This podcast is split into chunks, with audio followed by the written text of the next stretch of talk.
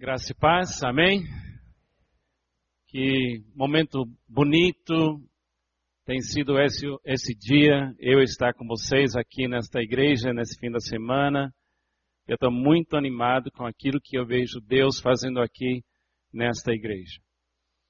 Creio que é uma oportunidade linda que vocês têm para ser literalmente a presença do amor de Jesus aqui nessa cidade. Amém? Literalmente, eu creio com todo o meu coração, exatamente o que o pastor Ricardo acabou de falar, que a igreja é a presença do amor de Jesus chegando. Ele habita em você.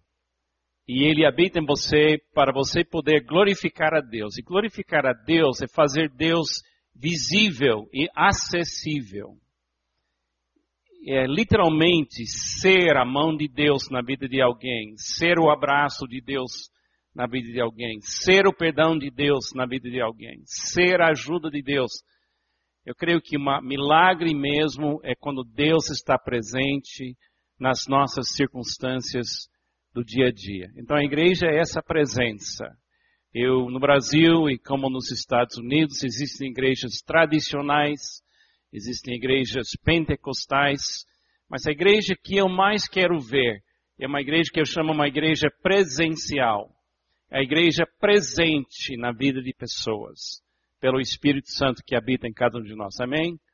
Então, vamos começar bem. Ponha sua mão sobre o seu coração e fala comigo uma declaração da presença de Jesus que habita em nós. Fala comigo assim: Jesus, que bom que o Senhor habita em mim a vida cristã inteira que eu vou viver já habita em mim. Porque para mim, o viver é Cristo. Não sou mais eu quem vive, mas Cristo vive em mim. Cristo é tudo, está em todos nós. Amém. Se você já aceitou a Jesus, então ele fez morada em você. Ele fez morada em você para inspirar você, literalmente, de dentro para fora, para você ser o ser humano que Deus intencionou na criação original, mas você é uma nova criação em Cristo Jesus.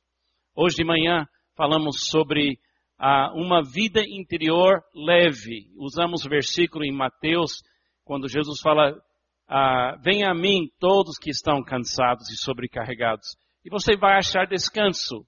E tome sobre vocês o meu jugo, e aprenda de mim, e você vai encontrar descanso, alívio na sua alma, na sua vida interior, porque meu fardo é leve. E falamos da necessidade de você ah, priorizar sua vida interior, para você viver uma vida leve. E lançamos um desafio 2012 aqui nesta igreja de você sonhar numa vida interior leve, funcional, uma vida interior que é o melhor lugar no mundo, melhor que praia, ah, montanhas, mas literalmente seu refúgio na presença de Deus na sua, na sua vida interior. E hoje à noite eu queria falar sobre a maneira correta de ver ah, na sua Bíblia o que Deus quer e o que está acontecendo na sua Bíblia de Gênesis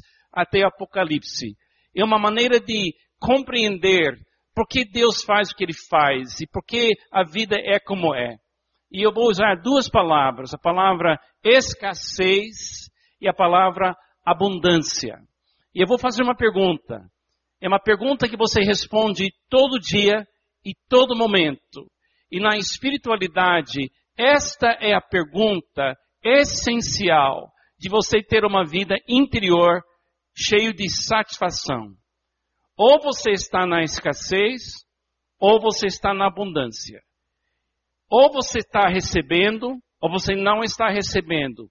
Escassez ou abundância. Eu queria encorajá-los a falar assim: adeus escassez e seja bem-vindo abundância de Jesus em mim. Adeus escassez.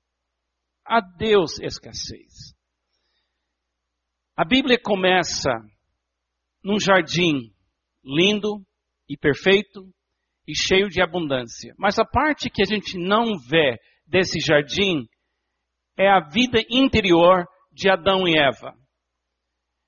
Se a gente chegasse no paraíso, Éden, a gente ficaria chocado pela abundância da perfeição. A gente fica chocado vendo coisas lindas neste mundo atual, mas esse mundo atual, em termos de condições da natureza, é uma sombra só da abundância da perfeição, onde Adão abriu seus olhos pela primeira vez e viu a abundância de Deus.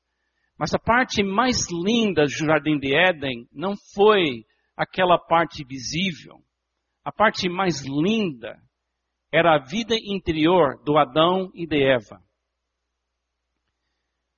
Nós não conhecemos, como seres humanos, um casal como Adão e Eva, mas conseguimos ver através de Gênesis 1 e 2 um casal com almas completamente ah, supridas, com abundância, porque o próprio Deus soprou na, dentro de Adão e de Eva a sua abundância. Então, se você pudesse imaginar a sensação de estar cheio da presença perfeita de Deus, abundância de Deus, sem qualquer poluição do pecado, sem qualquer sensação de necessidade, sem qualquer sensação de escassez. Você poderia imaginar um ser humano só vivendo, comendo da abundância de Deus. Isso foi Adão e Eva. Agora, infelizmente, em Gênesis capítulo 3, encontramos Satanás chegando e oferecendo para Adão e Eva uma outra realidade chamada árvore do bem e do mal. Essa árvore representa a escassez. Eles já estavam vivendo a abundância. E essa árvore, o árvore do bem e do mal, representa uma outra maneira do ser humano tentar viver é uma maneira de julgar continuamente entre o bom, o bem e o mal, o certo e o errado. Agora, o ser humano não foi criado para tomar sobre si o julgamento de outras pessoas. O ser humano não foi criado originalmente para ser a fonte de julgamentos, de medir pessoas, aceitar algumas e rejeitar as outras. O ser humano não foi feito para usar sua mente, suas emoções e suas vontades para criar categorias de pessoas, pessoas aceitáveis e pessoas não aceitáveis. Ele não foi criado para isso. O ser humano foi criado para amar. O nosso papel era repartir o fruto da satisfação e abundância de Deus como amor que não para. Esse é o nosso papel. Infelizmente, quando Eva comeu e Adão comeu da árvore do bem e do mal, invadiu a vida interior deles uma doença chamada escassez. E escassez é o que gera o pecado. Muitas pessoas pensam assim, não, ah, o pecado é você fazer o que está errado. Não, o pecado não é você fazer o que é errado. O pecado é você manifestar o que é está errado. O que está errado é que sua vida interior está cheio de escassez. Quando sua vida interior está cheio de escassez, você busca satisfação. E nessa busca de satisfação, você entra em pânico e você machuca outras pessoas e você se machuca. Por exemplo, eu pratiquei durante muitos anos o mergulho ah, morando, no, eh, nascendo em Miami, na praia, e eu vivi todo o meu tempo pescando e mergulhando e usando todo tipo de equipamento. E adoro, adoro, não faço mais, mas durante muitos anos era coisa de todo fim da semana. E a regra na, no mergulho é você tem que evitar o pânico. Porque o que mata quem pratica esse esporte normalmente não é falta de ar, é pânico. Mas quando você sente falta de ar, e você está lá 30 metros lá embaixo, e você tem uma sensação de falta, a primeira coisa que você quer fazer é fugir dessa sensação. você quer ir diretamente para lá em cima para respirar. Todo o seu ser está entrando em pânico por causa de uma sensação de escassez. A mesma coisa acontece com o pecado. O que faz o pecado nascer em nós é uma sensação que se a gente não buscar, a gente não vai ter. Se a gente não buscar, a gente não vai sobreviver. Então, uma sensação de escassez na alma de um ser humano faz aquele ser humano agir de uma forma que nem ele quer uh, agir. Ele não quer ser, agir assim. Eu me lembro uma vez que eu entrei em pânico, mergulhando, porque estava acabando o meu ar e eu achava que tinha bastante. E, e eu entrei em pânico, e naquele momento eu não pensei na pessoa que estava mergulhando comigo, eu não pensei em ninguém, eu pensei somente em Carlos. Porque escassez faz você uma pessoa egoísta. Abundância faz você uma pessoa amorosa, uma pessoa generosa. Agora veja aqui em João capítulo 10, versículo 10, por que Jesus veio. Jesus veio por uma razão específica. A Bíblia diz assim: o ladrão vem para, apenas para furtar, matar e destruir. Agora, o ladrão aqui representa Satanás. O ladrão veio para criar escassez. Quando o ladrão vem, ele vem roubar sua abundância. Ele vem roubar sua fonte. Ele vem roubar sua fonte de segurança. Então, quando o ladrão vem, ele quer perturbar sua vida interior, roubando de você abundância. Agora, o que olha que Jesus disse? O ladrão vem apenas para furtar, matar e destruir. Eu vim para que tenham vida e a tenham como? Plenamente. Agora, uma coisa muito importante para você compreender na sua caminhada espiritual. A mensagem da Bíblia, a Bíblia não é um livro sobre uma grande batalha entre o bem e o mal. A Bíblia não é Star Wars. Não é Guerra nas Estrelas. A Bíblia não está falando de uma força que tem um lado mal e um lado bom. A Bíblia está falando de uma fonte de satisfação, uma fonte de abundância ou uma fonte de escassez. E você, como ser humano, você tem que escolher entre não certo ou errado. A sua escolha é mais profunda. Você tem que escolher entre escassez ou abundância. E viver pela fé é viver na abundância. Andar no Espírito é andar na abundância. Estar cheio do Espírito é ser cheio da abundância que vem de Deus. E todos os momentos da sua vida, a batalha não é uma batalha entre certo e errado. A batalha é uma questão de escassez ou abundância. Deixa eu defender um pouco esse pensamento e depois chegar na nossa vida na área mais prática. Primeira coisa, a escassez espiritual é a tragédia mundial.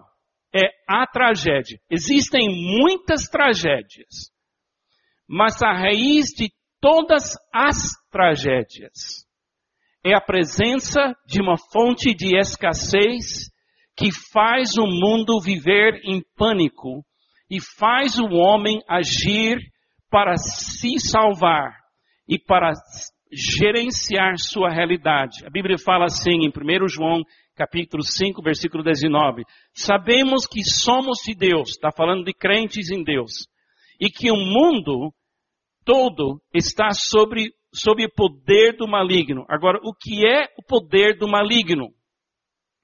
O poder do maligno é o poder do ladrão. O ladrão faz você se trancar dentro da sua casa para se proteger. O ladrão faz você calcular o tempo todo sua segurança. O ladrão não deixa você dormir em paz. O ladrão sempre ameaça tirar de você o que você precisa para você ser você. Então você acaba sendo prisioneiro do maligno porque ele consegue convencer você que você corre grande perigo de perder o que você tem e o que você é. Esse é o poder dele. Escassez. Agora, o poder de Jesus é o poder de libertação. O poder de livrar você do medo, porque o amor perfeito expulsa o quê? O medo. escassez ou abundância. Agora, uma coisa para você decorar, lembrar: na Bíblia, quando você lê a Bíblia, lembra disso. Na Bíblia, Deus é atividade. Toda coisa abundante e boa nasce em Deus. Deus é atividade. O ser humano é receptividade. Isso quer dizer, você foi criado para viver recebendo da atividade de Deus. Esse é seu papel. Seu papel não é gerar abundância. Seu papel é receber abundância.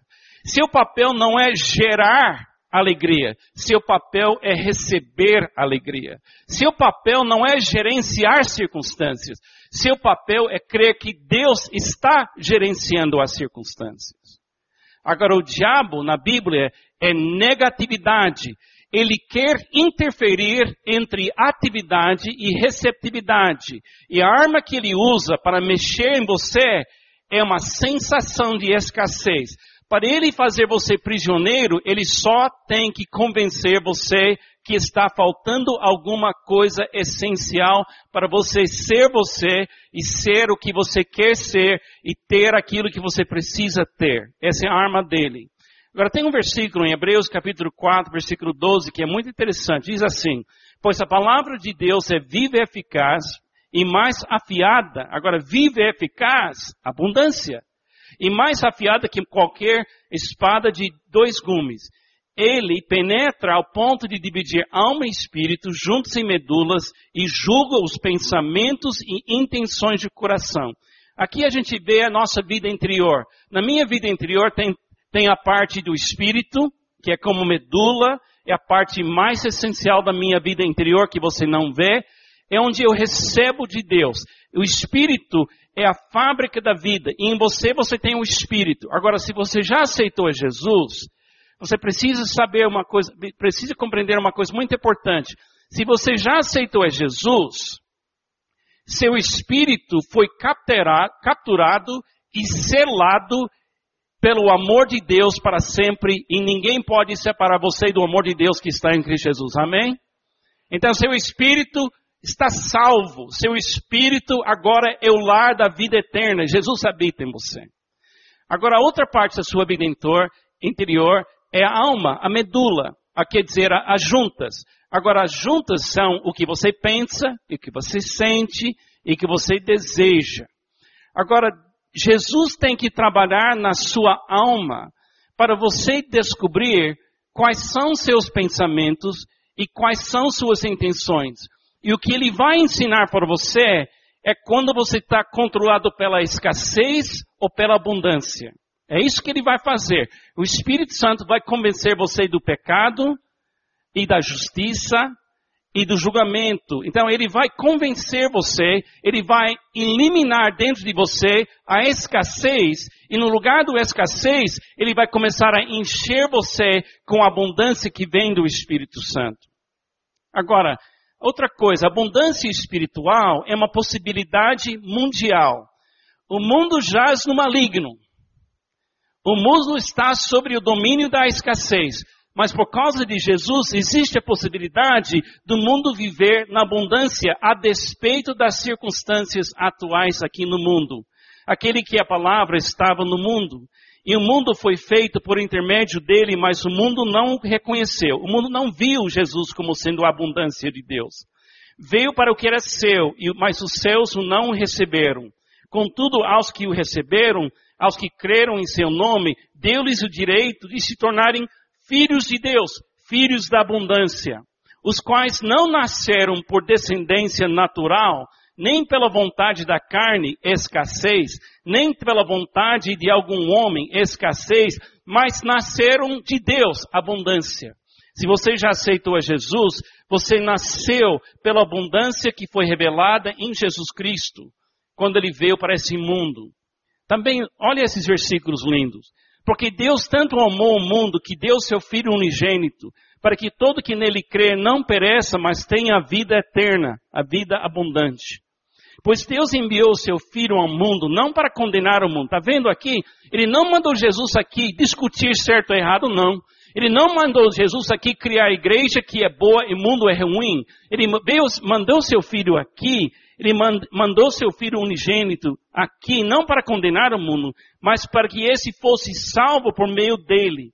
Quem nele crê não é condenado, mas quem não crê já está condenado por não crer no nome do Filho unigênito de Deus. O que condena o homem é não receber a abundância que Deus mandou no seu Filho Jesus. O julgamento é este.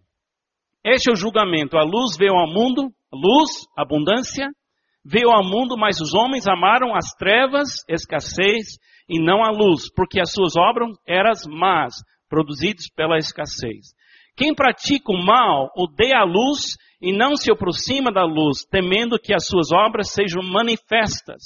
Mas quem pratica a verdade, quem vive na abundância, vem para a luz, vem para a abundância, para que se veja claramente que as suas obras são realizadas por intermédio de Deus. Então existe uma possibilidade neste momento que o mundo inteiro pode ser levado das trevas para, a luz, da escassez para a abundância. E se você aceitou a Jesus já, você foi levado das trevas para a luz, mas agora você tem que aprender a andar na luz e viver na luz e viver na abundância.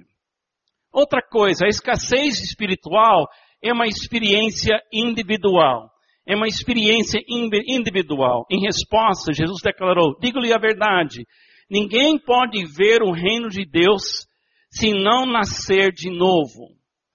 Individualmente, cada ser humano não consegue ver abundância neste mundo sem Deus abrir seus olhos.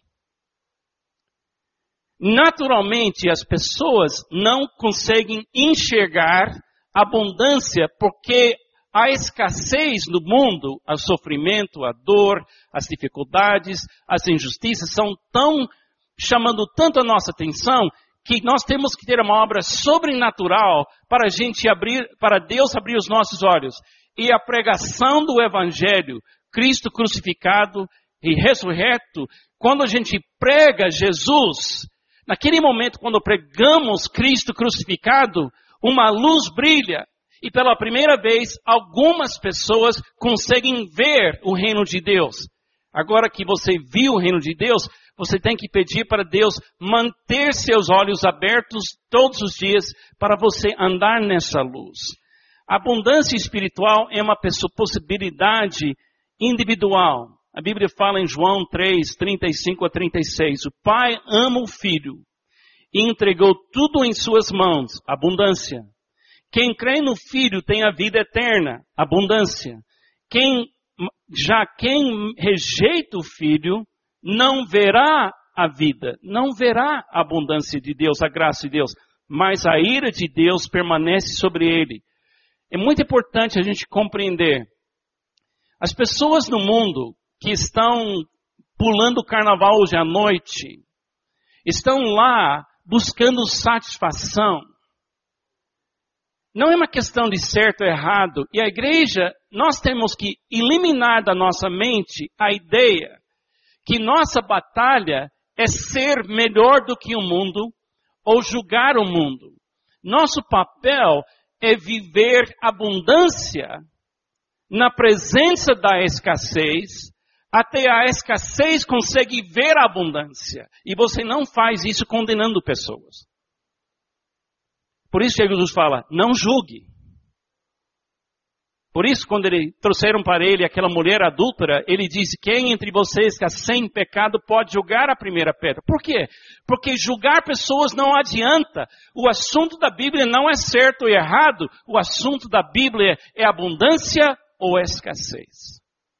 E todo dia na sua vida, a questão é não certo ou errado.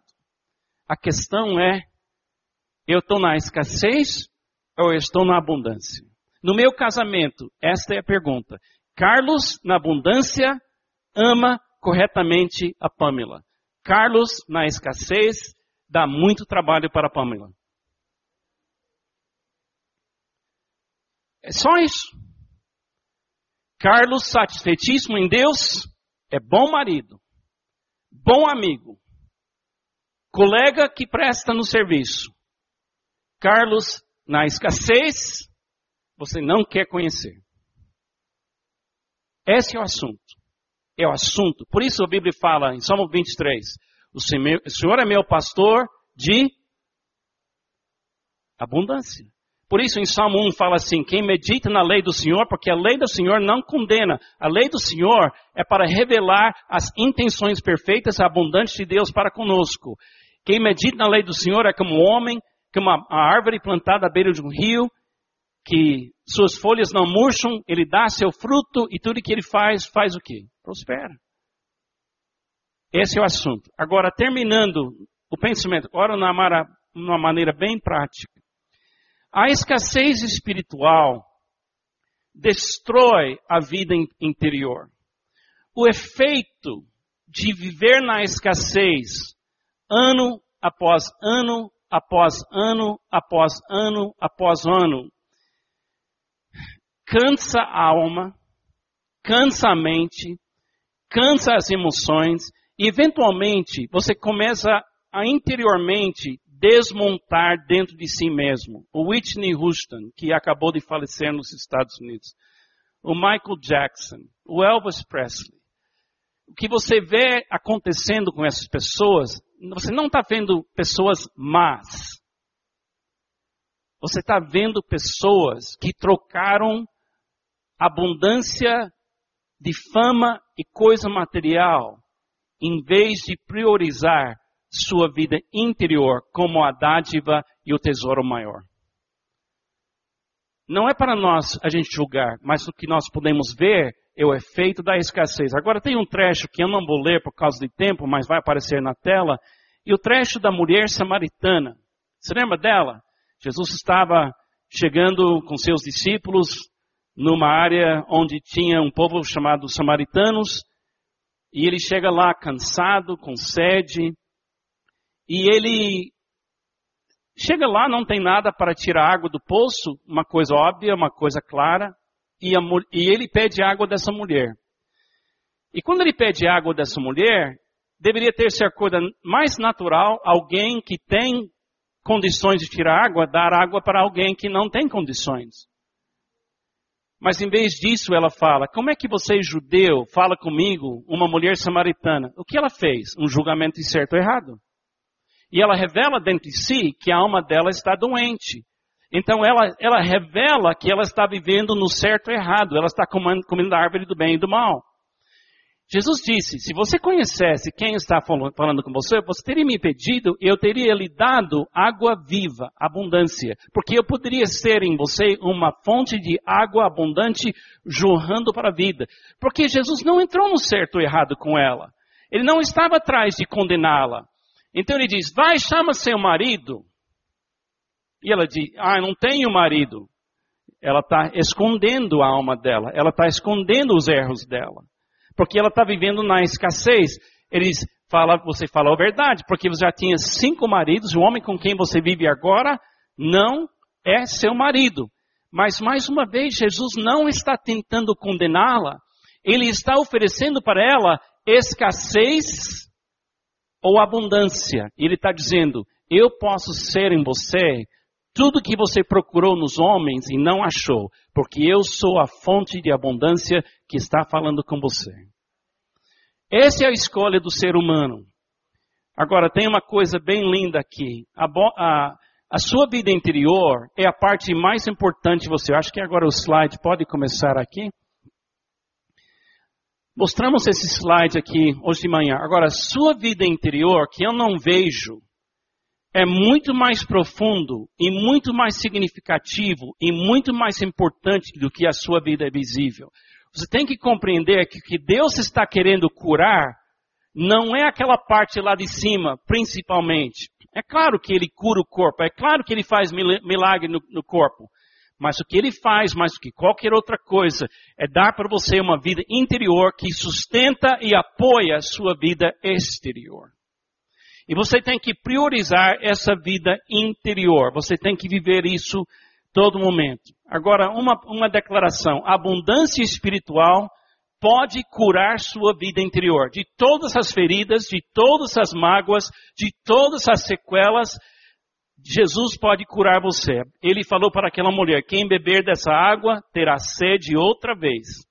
No último, dia, no último mais importante, importante dia da festa, Jesus levantou-se e disse em alta voz: Se alguém tem sede, venha a mim e beba. Quem crê em mim, como diz a Escritura, do seu interior fluirão rios de água viva, abundância. Ele estava se referindo ao Espírito, que mais tarde receberiam os que nele crescem. Até então o Espírito ainda não tinha sido dado, pois Jesus ainda não fora glorificado. Agora uma declaração que eu quero que você leia comigo. Diz assim, não há nada, pode ler? Não há nada que a presença de Jesus não possa curar. Agora pode me dar a, a bola aí? Obrigado.